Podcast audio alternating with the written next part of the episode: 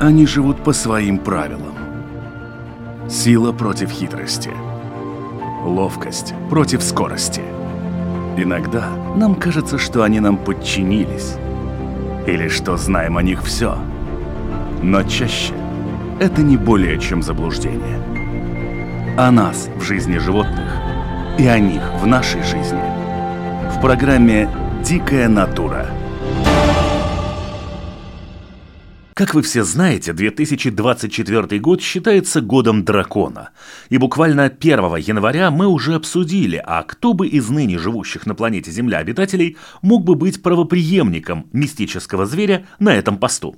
Кандидатур было несколько, и каждая из них более чем достойная. Но к одному из кандидатов хотелось бы вернуться и поговорить о нем более подробно. Это существо довольно распространено среди аквариумистов, но очень многие люди, даже те, кто их содержит, до конца не понимают, кто на самом деле живет у них под боком. Многие называют этих обаяшек водяными драконами. Но науке они больше известны под другим именем – аксолотль. Вот о них мы и поговорим в этом выпуске программы «Дикая натура». Меня зовут Дмитрий Шандро, и мой собеседник – биолог, зоолог Игорь Цауне. Игорь, доброе утро. Доброе утро. Итак, первое, с чего бы хотелось начать, это, пожалуй, разобраться вообще, с кем мы, собственно, имеем дело. Кто же перед нами? Перед нами э, амфибия, которая относится к подотряду саламандровых, в большом подразделении биологическом, но, наверное, это все. Если будем брать еще спускаться меньше, то аксолотль – это, ну, можно его назвать отдельным биологическим существом, которое идет под термином, мы его знаем под термином неотоническая личинка. То есть обычно хвостатая амфибия, взрослая хвостатая амфибия, то, то, или саламандра, или тритон, личинки живут в воде, вырастают, дышат кислородом, но как рыбы жабрами, почему их часто держат в аквариуме и занимаются аквариумисты. А взрослая форма живет на суше, внешне похожа на ящерицу, то есть имеет хвост, четыре лапки. Ну вот, вот, наверное, вкратце и все. Поэтому, когда мы говорим об аксолотлях, мы имеем в виду именно только эту водную личиночную форму э, хвостатой амфибии – который имеет полное название «Мексиканская амбистома». И вот как раз здесь тоже возникает, наверное, одна из первых путаниц. Э, тот же Google выдает понятие амбистома, вы говорите о саламандрах. В принципе, как я понимаю, это просто одно название общечеловеческая саламандра, а второе это больше э, латинский термин, который к ней прикреплен. Так, ну, если мы будем вдаваться в э, нюансы биологической, то есть зоологической э, таксономии и терминологии, тогда мы займем все наше время. Нет, наша задача как раз наоборот упростить вот это поэтому, понятие. Поэтому я сказал хвостатые амфибии, куда входит масса животных, у которых название тритон – саламандра, саламандрелла, амбистома. Ну, есть несколько других названий еще. Так или иначе, это личинка, которая впоследствии должна стать э, одним да, из представителей. Как, как я дефинировал, это так и есть. Хорошо, а почему не становится? Ну, то есть, э, когда я покупаю э, головастика и запускаю его в аквариум, то, скорее всего, он должен стать в конечном итоге лягушкой. Но ведь аксолотли проживают всю свою жизнь в состоянии аксолотли и не становятся саламандрами. Ну, по крайней мере, в аквариумах домашних. Да, сразу решим вопрос, что а, аксолотли – это животные, или амбистомы, которые взрослая форма этого животного, живут только в Центральной Америке, это Мексика. Отсюда еще название амбистома мексиканум, мексиканская амбистома. Э, условия жизни достаточно суровые, поэтому, чтобы пережить эти условия жизни, часть животных приспособилась к тому, что большую часть времени если условия на вне воды не соответствуют их условиям жизни, они остаются жить в воде. То есть э, превращаются в водную форму, остаются жить в водной форме, которую они использовали до сих пор. То есть личиночная форма. При наступлении нормальных условий они превращаются в взрослых животных и продолжают, выходят на сушу и ведут нормальный образ жизни. Не надо думать, что в природе не происходит превращение аксолотля в взрослую форму, в амбистому. Ведь в окрестностях Мехико живут как аксолотли, правда, они живут сейчас только в одном или в двух даже мексиканских озерах и в соединяющихся э, возле них каналах. Вот. И, извините, масса наземных форм э, Уже в виде амбистом, да, да.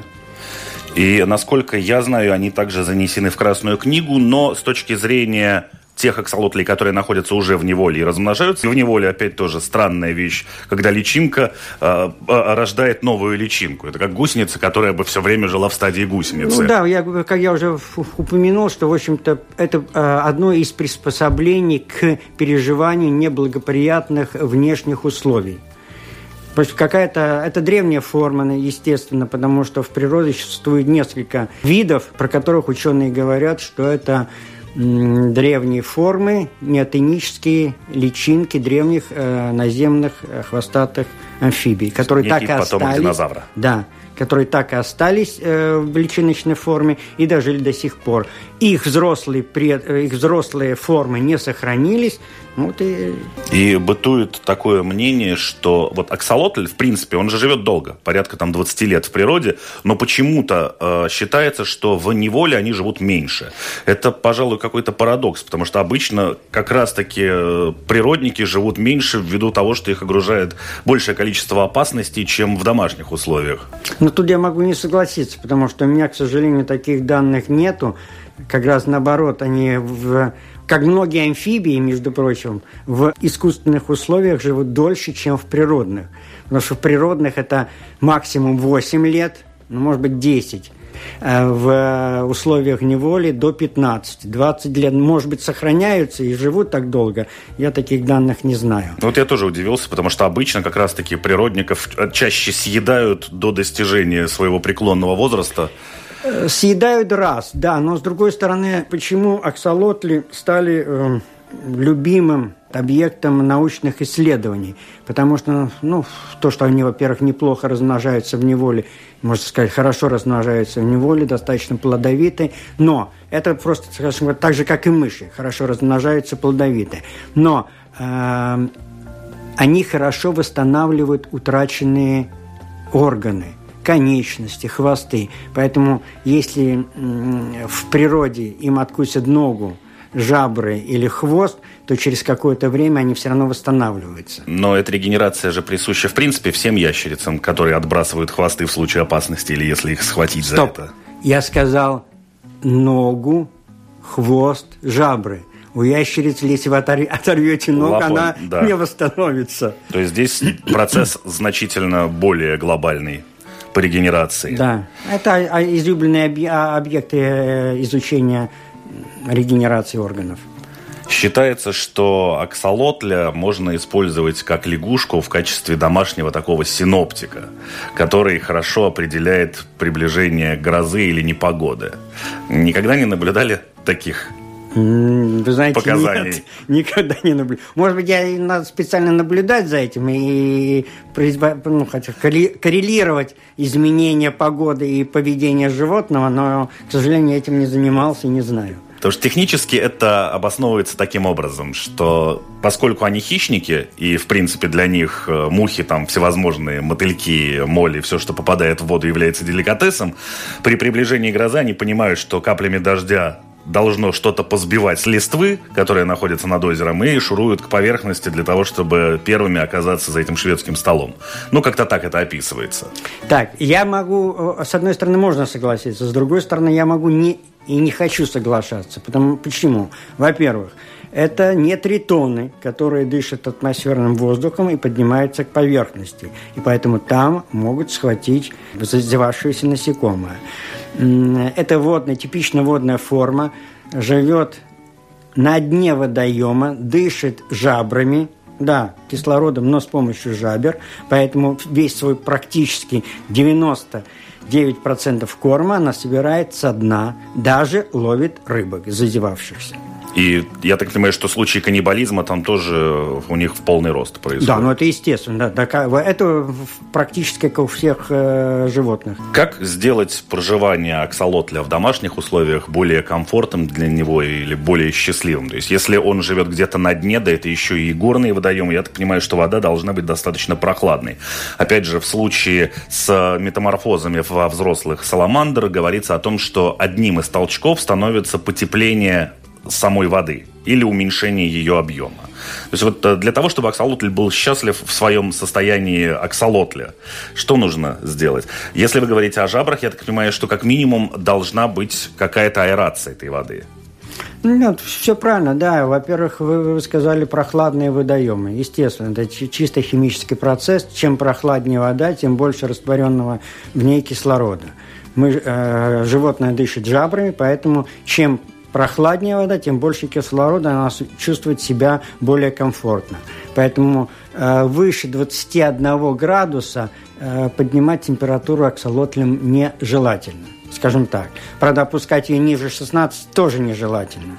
Вот. Поэтому где-то так 18-20 градусов – это самая нормальная температура для аксолотля. Если вы делаете аэрацию и фильтрацию воды, то на одно животное вполне достаточно 4-5 э, литров. Другое дело, что взрослый аксолотль вырастает очень большим, порядка 20 сантиметров. Поэтому эти 4-5 литров, конечно, ему не хватит именно только для объема жизни – не для объема дыхания и проживания, а для, для объема жизни. Поэтому стратегия поведения ксалотль требует более больших э, площадей. То есть, скажем, чем более широкие в террориумистике есть понятие вертикального и горизонтального типа. Я так понимаю, что в случае с аксолотлем, наверное, что-то такого же типа.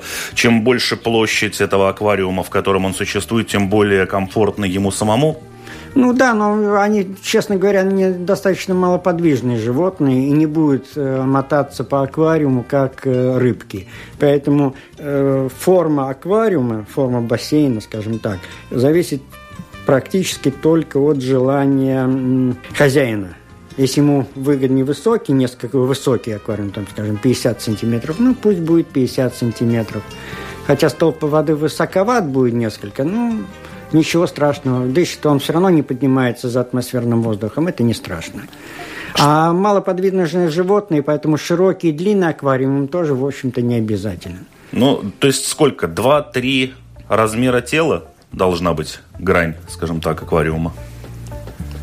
Ну, я бы сказал так, что для комфортного проживания э, пары аксолотлей достаточно 40-50 э, литров. Есть ли, вы говорите о парах, есть ли какие-то э, предпочтения или противопоказания о том, с кем может соседствовать аксолотль э, в аквариуме? Понятно, что с другим аксолотлем своего же размера. Ну, практически они могут жить со всеми водными животными. Но всегда надо учитывать, э, что все животные, в общем-то, можно сказать, э, мясоеды. И при благоприятных условиях они обязательно схватят любое э, другое живое существо, которое, естественно, меньше их размером. Только ты всего. На моей практике аксолотли жили и с рыбами, и с раками. Ну, с креветками не жили, да. Так что практически с любыми другими животными. Но всегда надо смотреть. Вы посадите маленькую рыбку, рано или поздно она зазевается, и аксолотль ее съест. Ну да, креветки, я так понимаю, они вообще входят в рацион аксолотля как ну, такового. Ну да, это поэтому... мелкие, да. Ну, правда, если у вас будет, и вы хотите создать э, природный биотоп, и если у вас будет достаточно э, хорошо оборудованный аквариум, где много мест, зелени много. Аксолотлю зелень не нужна, но креветкам она нужна, чтобы спрятаться в зарослях водорослей. Поэтому какое-то время, даже я думаю, что долгое время в аквариуме будут жить и аксолотли, и креветки. Их, конечно, количество будет уменьшаться со временем, но неопределенное долгое время они могут существовать вместе. Ну, то есть к этому нужно быть готовым. И лучше, наверное, не селить его с какими-то хищниками, потому что вот эта особенность строения короноподобная жабер, особенно у белых, они такого розоватого цвета и очень похожи на мотыля. Я думаю, что рыбы могут атаковать, нет? Да, в том-то дело, что я только хотел сказать, что, скажем, из рыб больше всех по духу аксолотлям подходит золотая рыбка – то есть она тоже ведь требует э, прохладной э, воды. Да. Но с другой стороны, да, размер ей позволяет жить с, аксолотлем. Аксолотль ее не скушает. Ну, может иногда, может быть, схватить за хвост, оборвать. Но с другой стороны, золотая рыбка также может оборвать жабры аксолотлю. Другое ничего она ему не оборвет, но жабры она действительно может оборвать. И там генерация не регенерация, но тем не менее это все-таки Нет, ну, орган... регенерация будет проходить, да, но внешне, конечно, это же будет как неполноценное животное. Насколько я, опять же, знаю, половая зрелость у них наступает э, где-то после года. То есть до этого он, ну, в принципе, да, плюс-минус является... там 10-12 месяцев, да. Если вдруг э, появится желание у какого-то кипера проследить за вот этим процессом метаморфоза аксолотля в наземную форму э, той же саламандры, например. Насколько это возможно сделать в домашних условиях? И, э, например, при половозрелости аксолотля не будет ли это процессом, который просто погубит зверушку и не приведет ни к каким метаморфозам? Ну, считается, что для проведения метаморфоза в домашних или в искусственных условиях э, нужно использовать только молодых, неполовозрелых животных. Ну, в общем-то, это где-то согласуется с общебиологическим развитием э, животного организма. То есть, когда, мы, э, когда животное достигает половой зрелости, начинаются вырабатываться гормоны, которые уже делают изменения организма необратимыми.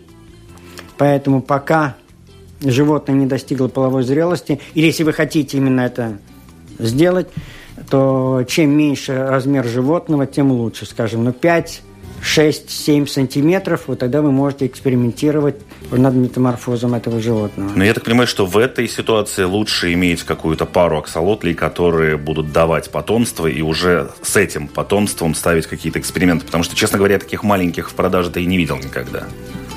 Нет, ну 5 сантиметров достаточно часто появляются э, в продаже. Другое дело, что они, не, может быть, не пользуются особым спросом, поэтому не все магазины и предлагают к продаже аксолотлей. Потому что, видите ли, если вы держите аквариум, лучше не держать все-таки, действительно, из всего вышесказанного, лучше не держать их вместе с рыбками.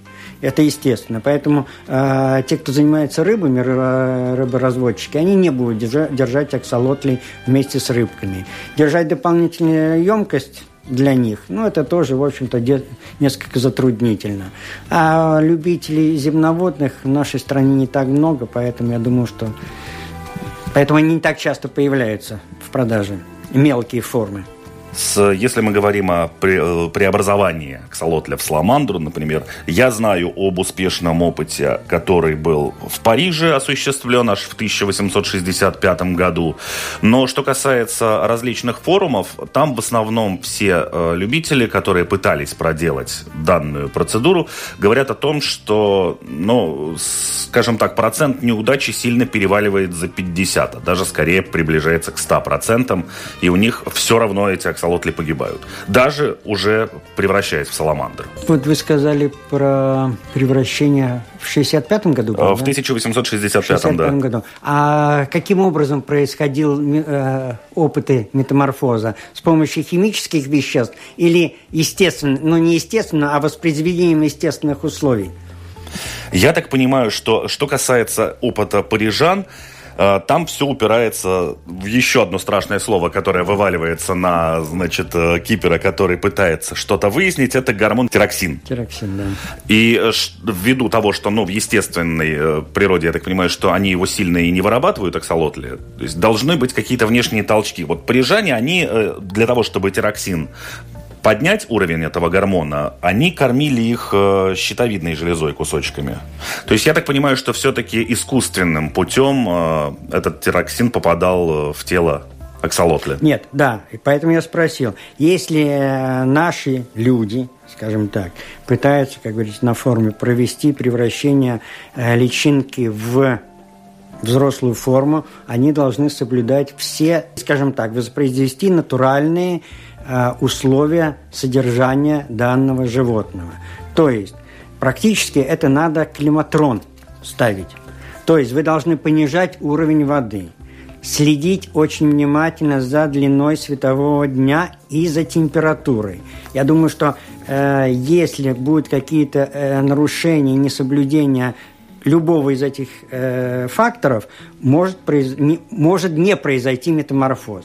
Химический способ, он более надежный. Поэтому, вот, может быть, и в Париже поэтому и делали, в общем-то, покормили тароксином. Можно делать инъекции, можно делать, э, кормить пищей, которая содержит э, тироксин. Но это химический, это не натуральный способ превращения метанической личинки во взрослое животное. А можно ли пробовать сделать это натурально? То есть поднимая температуру, постепенно а понижая? Сказал, да, можно. Да, вы должны все э, изучить все параметры, климатические параметры данного, данной операции, скажем так. Угу. Четко следить за, для, за всем, что должно меняться последовательно и ну, в определенных, конечно, параметрах. Скажем, если вы понизите температуру на полградуса, а не на градус, я думаю, что это не так страшно. Но нельзя понизить температуру или повысить температуру на 3 градуса. Это может э, отрицательно сказаться на развитии. Здесь, я так понимаю, что главная загвоздка это будет заключаться именно в том, где берет аксолот или тироксин в дикой природе. Потому что, ну, вряд ли он там находит где-то в кустах шприц с ним, или кусочки щитовидной железы. То есть, видимо, нужно еще понимать, что происходит вокруг и что является источником этого гормона для него. Я думаю, что в тех условиях, в которых они живут, э, природные условия или климатические условия не настолько благоприятные, что этот метаморфоз может проходить каждый год. Поэтому, в общем-то, и образовалась, я так думаю, и образовалась это неотоническая форма То есть существования. консервации такая. Да, да. Мы соблюдаем все. То есть они остаются в воде, они могут размножаться, но личинки, которые получились от личинок, на следующий год могут превратиться во взрослое животное и выползти на сушу. Если, повторю, если не соблюдается именно климатические условия, природные климатические условия, не происходит перевода э, морс... водной формы в наземную форму. То, что мы кормим тироксином, гормоном роста, это чисто лабораторные исследования. И все знают, что тироксин – щитовидные Гормон. гормоны, да, щитовидной железы, они – это гормон роста. То есть он заставляет организм превращаться во взрослое состояние. Все. То есть можно сказать о том, что в принципе в домашних условиях подобными вещами, э, ну, можно заниматься, если прям совсем интересно и очень много лишнего времени.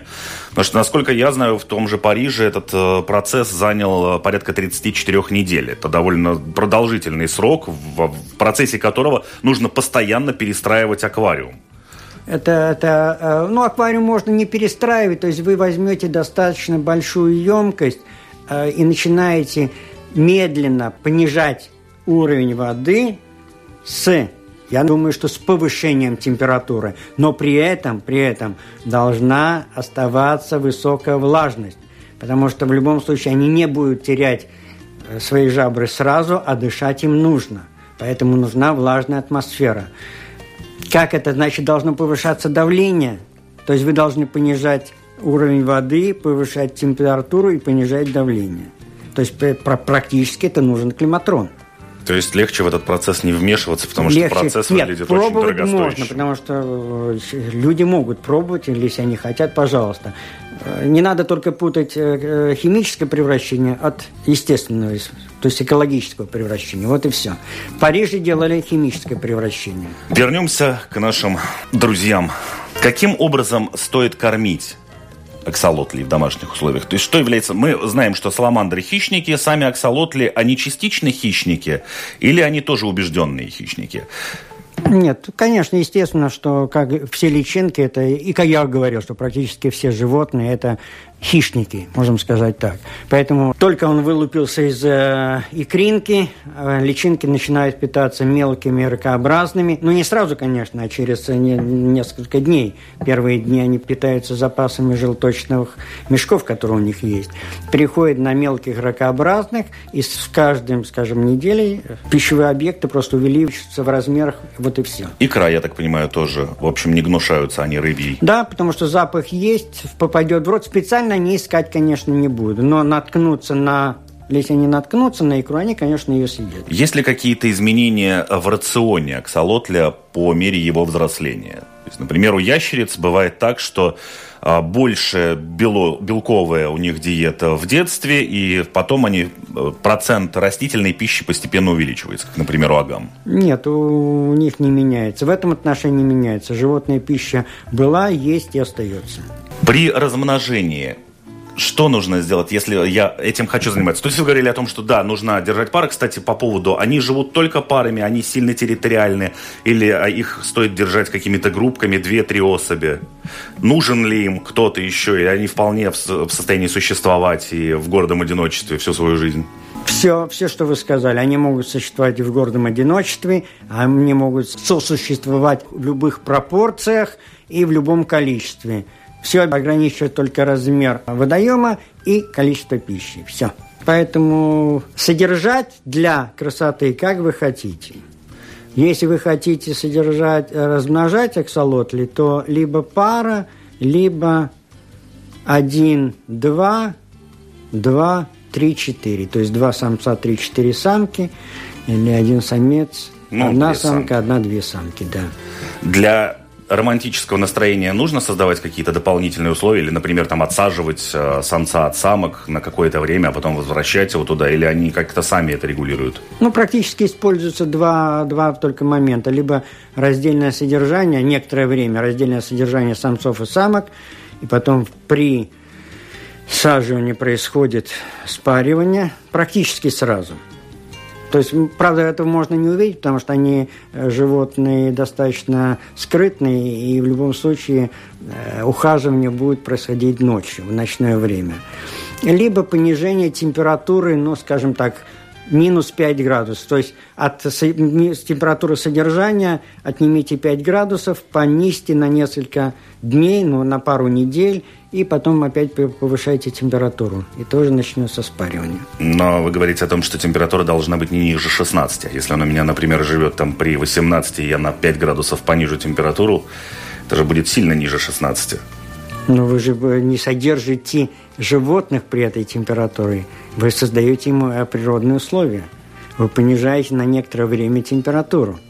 А, то есть я понял, ну, конечно, на, на какой-то короткий ну, конечно, промежуток конечно, времени. Да, конечно. А не так, выдал шапки, шубы, и мы сели готовиться к счастливому брачному периоду. Да. Я говорю, что чем ниже температура, просто короче будет этот э, период, скажем, я говорю, от нескольких дней до, скажем, ну, до дней 10, не больше. Можно ли каким-то образом, это извечный вопрос, наверное, всех людей, которые пытаются купить э, любую зверушку, а, можно ли с ним каким-то образом а, контактировать? Ну, конечно, можно. Через стекло. Вы же контактируете с рыбами через стекло. Я не очень. Ну, вы не Максимум очень, вот да. в магазине дайте вот эту. Это весь контакт. Ну, вот и все практически. Да, ну, водное животное, в руки вы его не возьмете. Конечно, как и многие рыбы, он будет э, реагировать на приближение э, человека к аквариуму или к террариуму, потому что в данном случае просто безусловно рефлекс – это идет объект, который его будет кормить. Ну, то есть вот это есть понимание, где агрессор, где не агрессор, и что вот это полезное. Да, ну то есть у них вы, вы, вырабатывается, конечно, вырабатывается, да, определенный рефлекс вырабатывается. То есть они могут. Потому что первое время, если вы будете держать приобрели аксолотль и будете пытаться его там, скажем, э, погладить в воде, даже в воде погладить, или покормить пинцетом, то он все равно будет от вас убегать и при резком движении все равно не будет обращать на кормовой объект, а будет от вас пытаться уплыть. Но со временем можно договориться о том, чтобы он дал себя погладить, не вытаскивая, разумеется, его из воды, то есть там через да, пинцеты, при, через еще при что-то. Выжлезть, ну, так как они достаточно долго живут, да, да, они дают себе это делать, да. Они привыкают, естественно, они привыкают. Они уже все-таки, э, все животные имеют определенный э, интеллект. Он все равно будет определять. Вот это все время этот большой объект подходит, он меня кормит, он хороший, его не стоит бояться. Все он воспринимает людей так же, как и своего хозяина. Ну, вот я не очень не люблю термин «хозяин» по отношению там, к человеку и животному, потому что это в любом случае э, не отображает правды жизни. Ну, то есть человек считает, что он хозяин животного, животное, наверное, не очень воспринимает человека как хозяина. Ну, знаете, я, с одной стороны, как биолог, я бы сказал, что нет. С другой стороны, опять же, как биолог, э, вы поймите, что каждое животное – это индивидуальность. Вот только хотел спросить, есть ли у аксолотлей тоже такая штука, как особенности характера конкретной особи? Я думаю, что есть обязательно. Потому что очень много есть вариантов, когда люди приходят к кому-то, видят там некое животное, неважно, кошку, собаку, он говорит, ой, классно, он у тебя сидит там, мурлычет на коленях, покупает себе ту же самую породу, приносит ее домой, и выясняется, что он только что принес домой сатану с хвостом. Как пример я могу привести, э, это было очень-очень давно, очень давно. В моем распоряжении оказался, как сейчас называют, рыба-шар. Голобрюх? Да, похоже, из этой области. Вот. Жил у меня в небольшом аквариуме, там все было 20 литров, ну ладно, там была сделана фильтрация, все, все, морская рыбка, естественно. Ну, вроде бы, ну что, ну, каких-то там, не знаю, там 10 сантиметров, ну что там, ни головы, ни ножек практически, ну, какой там может быть интеллект. Он привык, что когда его, я подходил к этой банке, я его кормил ракушками, ему это очень нравилось, все. Потом он привык, что э, подходят другие люди, он сразу подплывает к стеклу, ждет, что его кормят. Продолжался это я думал, что ну вот, как просто безусловный рефлекс. Да, то есть кто-то Но подходит... когда подошел один человек, и он спрятался за фильтр, то я понял, что он все-таки различает. Каким образом, я не знаю. И тогда каким образом он, скажем так, поставил себе отсечку на конкретно этого человека и не я прятался не знаю, от других? Но сколько бы этот человек не подходил к аквариуму, он всегда прятался от него. То есть, возможно, животные видят этот мир несколько с другими да, энергетическими да. Может полями. быть, он воспринимает да, по-другому, но вот факт есть факт. К сожалению, наше время отведенное на общение на сегодня, подошло к э, своему логическому завершению. Так что, друзья, если у вас дома или у ваших знакомых живет аксолотль, то э, можете их поздравить, потому что, во-первых, у них в доме живет одно из древнейших существ на Земле, оставшихся, скажем так, и не претерпевших особых изменений. И более того, это существо может само выбирать, будет ли оно жить в стадии ребенка или под э, меняющимися условиями оно станет взрослой э, ящерицей, саламандрой. Э, большое спасибо, Игорь, за то, что нашли время к нам прийти. Большое да, спасибо пожалуйста. за объяснение и рассказ. Всего доброго. Они живут по своим правилам. Сила против хитрости – ловкость против скорости. Иногда нам кажется, что они нам подчинились, или что знаем о них все. Но чаще это не более чем заблуждение. О нас в жизни животных и о них в нашей жизни. В программе «Дикая натура»